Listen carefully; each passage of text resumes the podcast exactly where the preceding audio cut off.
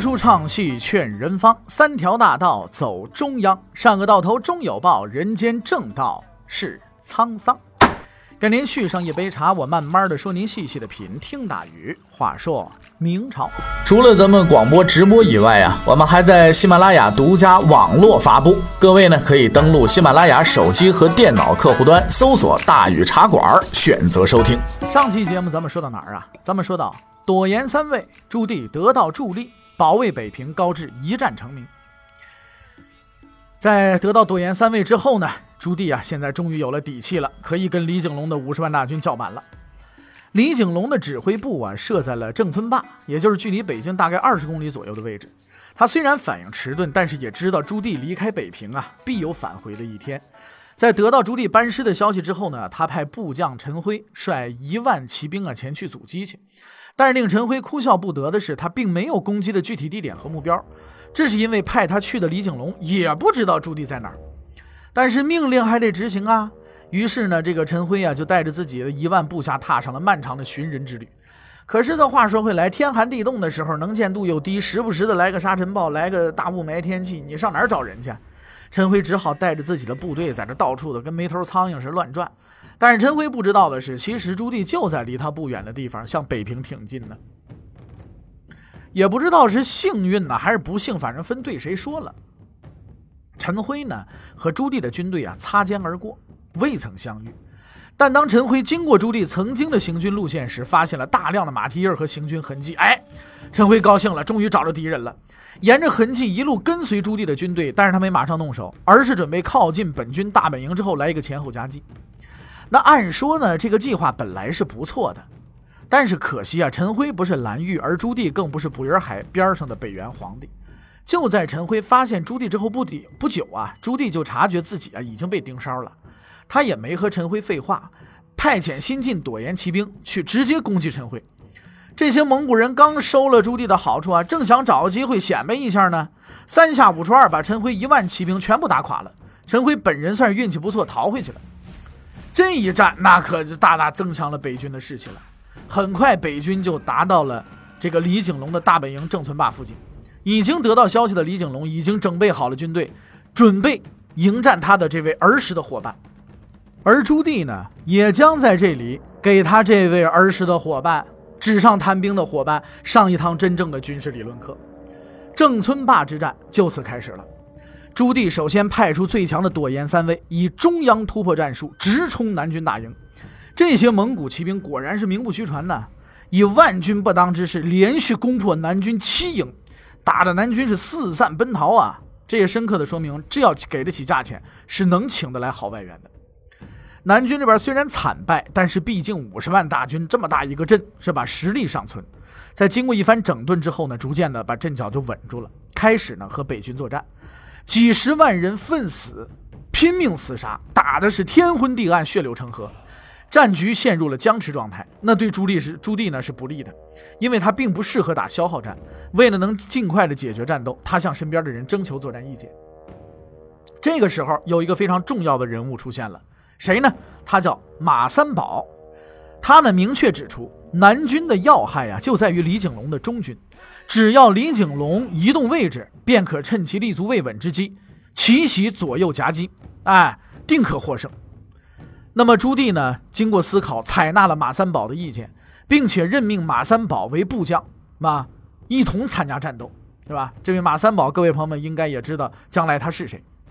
就在这个时候，天已经黑了，李景龙果然按耐不住，亲自带领中军前来作战。朱棣立刻派出骑兵从其两翼发动猛烈攻击，李景龙果然抵挡不住，败下阵来。由于双方都损失太大，不久之后呢，达成默契，各自收兵。哎，朱棣借着这个机会安顿好了士兵，准备明天的大战。可是，令他意想不到的事情发生了。李景龙远比他想的还无能，他不但没有军事才能，还胆小如鼠。以往从父亲口中听来的战场惨况，他一直并不在意。等到自己亲自见到这血流飘杵的残酷的屠杀的场面的时候，他才真的被镇住了。这不是玩笑，也不是轻谈呐。这是几十万人的厮杀呀！这是无数生命的毁灭，战争不应该是这样的。他应该像兵书上说的“运筹帷幄，决胜千里”，那是何等的神气活现呢？哎呀，不行了！李景龙这时候崩溃了，不能再这样了啊！我是不会获胜的，这不是我应该待的地方，我应该待在风花雪月的地方。李景龙打定主意，连夜难逃。按说这也算是保存主力的一种方式啊，因为估计他确实也打不过朱棣。但是这个人可恶的地方在于呢，逃就逃，你整顿好士兵一起逃行不行？他只顾自己逃，却忘记通知还在围攻北平的士兵们。那些攻打北平的仁兄也真是可怜啊！遇到这么个破天气吧，又摊上这么一个是吧二货主帅，岂有不败之理啊？在城内城外的围攻之下，攻城部队是全线的崩溃啊！至此，郑村坝战役以李景龙的彻底失败，朱棣的彻底胜利而告终。此战对很多人都有着重要的意义。在这场战争当中，李景龙用实际行动证明了他的无能并非是虚传，哎，就算是证明了自己吧，啊，也算是一点小收获。而朱棣获得了大量生力军，并且初步确立了战场的主动权。朱棣的长子朱高炽借助北平防御战的胜利，获得了父亲的重视和喜爱，积累了政治资本。而那位叫马三宝的人，也因为在此战当中的优秀表现，为朱棣所重用，并且引为心腹。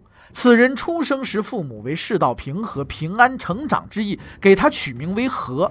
又由于他在郑村立下了大功，被朱棣赐姓为郑，所以他改名为郑和。这个人将来我们一定还会说到啊。转回来，继续来说这一场战役。战败的消息很快传到了黄子成耳中，他十分的惊慌啊，因为李景龙是他推荐的呀。如果说李景龙倒了霉了，那自己就被拖下水了。他经过仔细的思考，哎，这个书生啊，要说他有的时候的这种劣根性就又出来了。他下决心，我真实情况我得瞒住了，我一定要保住李景龙的指挥位置，要不然跟我一起就下了水了。那既然已经把宝压在李景龙身上，就只能和他一起走到黑。李景龙，我再信你一回啊！惨败后的李景龙终于是有点清醒了，他知道打仗究竟是个神马玩意儿了。他也算明白了，不是风花雪月，不是夜卧谈兵，什么俩人坐在这儿啊，什么挥斥方遒，粪土当年万户好，不是这个，而是刀剑刺入身体时那令人毛骨悚然的声音，是四处喷溅的鲜红的血液，是垂死士兵声嘶力竭的惨叫啊！李景龙对自己产生了怀疑，在这场残酷的战争中。我真的能够战胜朱棣吗？但是无论他怎么想吧，只要朝廷没有命令撤换指挥官，他还是几十万人的统帅。箭在弦上，不得不发；骑虎难下，没有他法。且把死马当活马医了吧。战败之后，李景龙退到德州，整顿自己的部队，并在这里准备下一次的决战。他很清楚。虽然他可以以胜败乃兵家常事来说服自己、开脱自己，但如果他再一次的要是失败了，那就不是常事儿了。手握几十万重兵，却不断输给人数少于自己的北军，别说回到京城没法交代，你就连部下那个联筛你也没法看呐。你毕竟是名将李文忠的儿子，是不是啊？薛之谦的话讲，我不要面子的，对不对？只要击败朱棣，那就一定能挽回自己的声誉，是吧？他得要面儿啊！可是击败朱棣又谈何容易呢？很明显，这位儿时伙伴的军事能力不是他李景龙能比得了的。手底下的士兵虽然不如自己的多，质量却比自己的高。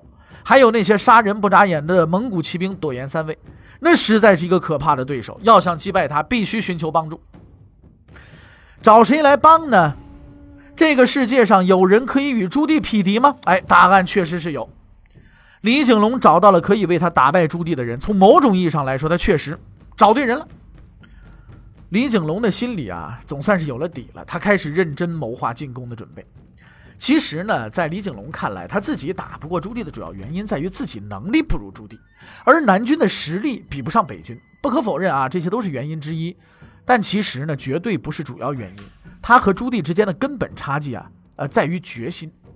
此时呢，胜利的朱棣正面带笑容庆祝自己的胜利，但他的内心仍然是忐忑不安的。他很明白，对他而言，每一次战斗都是决战。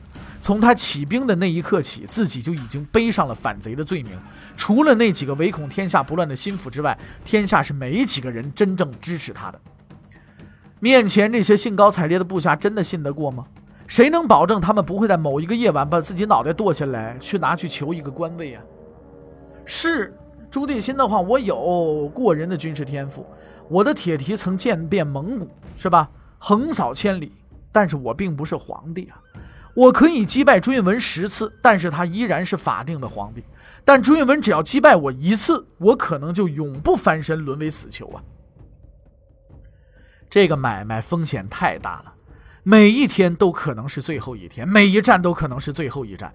日复一日的精神压力和折磨，使得朱棣不断的以性命相搏，而这绝对不是李景龙所能懂得的。李景龙输掉战争还可以回家，实在不行就投降；而朱棣失败呢，等待他的只有死亡和屈辱啊！人生最痛苦的事情，莫过于不得不玩一场绝对不能输的游戏呀。在死神阴影笼罩下的朱棣必须面对新的挑战了。德州的李景龙已经发出了进攻信号，而他一定要去应战，并且击败他。对朱棣而言，获得胜利已经不是为了夺取皇位，而是为了能活下去了。建文二年，李景龙在做好准备之后，带领着他的大军出发了。他的目标是白沟河，他将在那里和自己的帮手会合。他的帮手有两个人。一个是武定侯郭英，另一个是安陆侯吴杰，这两人也算是前朝老臣了，也有丰富的战斗经验。在即将开始的这场战役中，他们将发挥极大的作用。郭英和吴杰固然是不错的，但是李景龙找到的最得力的帮手啊，并不是他们，而是另有其人。就在李景龙准备从德州发动进攻的时候，朱棣也通过他的情报网得知了这一军事情报。对于李景龙这样的对手，他并不担心。在他的眼中，李景龙就是一头羊羔，还肩负着为他运送军需物品的运输大队长的职责。他轻松地给诸将分配军事任务，而经过前两次的战役，朱棣的军事才能和威望都得到了众人的承认。他们相信，只要说跟定了朱棣，就不用惧怕任何敌人。同以往一样。朱棣还询问了李景龙手下将领的名字。当得知李景龙军的先锋由一个叫平安的人担任时，他的部下惊奇地看到朱棣那一刻一贯冷静的面容上闪过了一丝惊慌的表情。应该说，李景龙在这次战役中还是做了几件正确的事情的。挑选都督平安为先锋就是其中之一。平安对于朱棣而言呢，是一个极为可怕的敌人。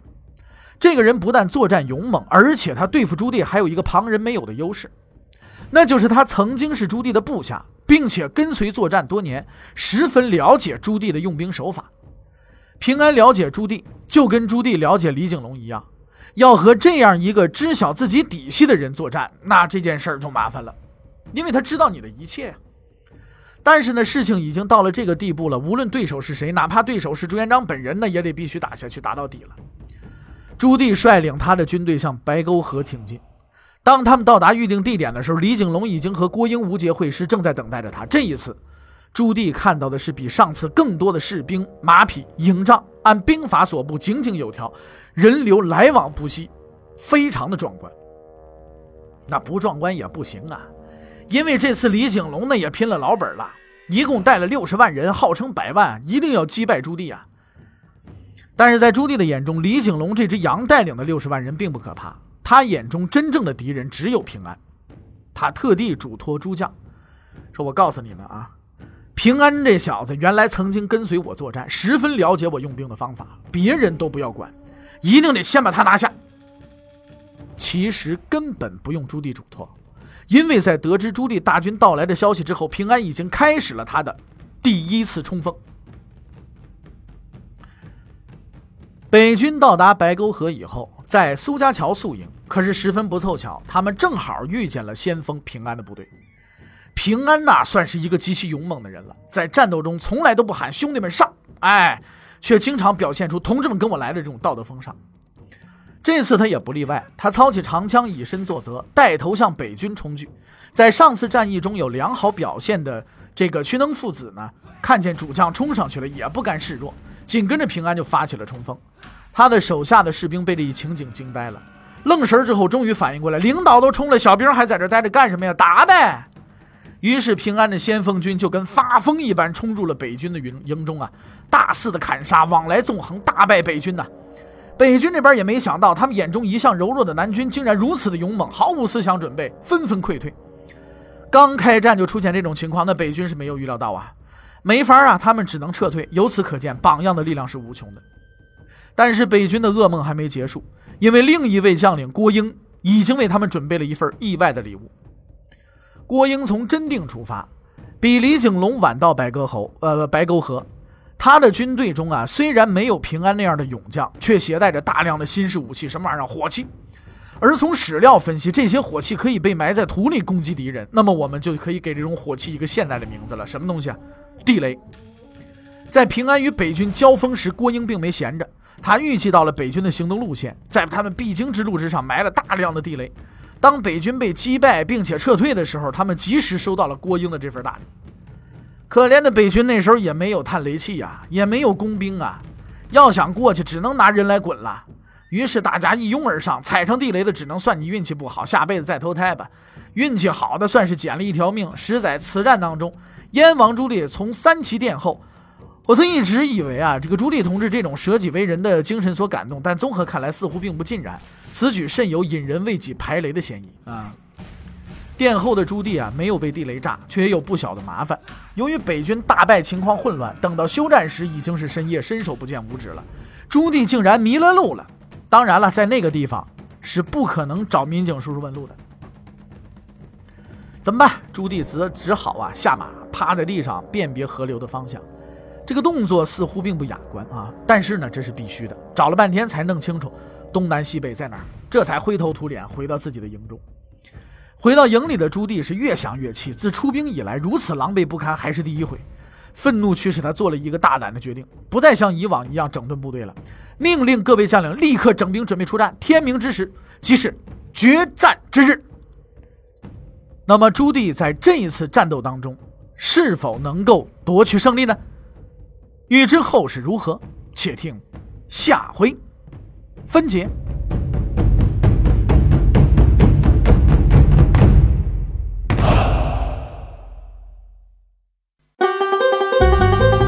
各位，你想跟大禹交流吗？你想跟大禹辩论吗？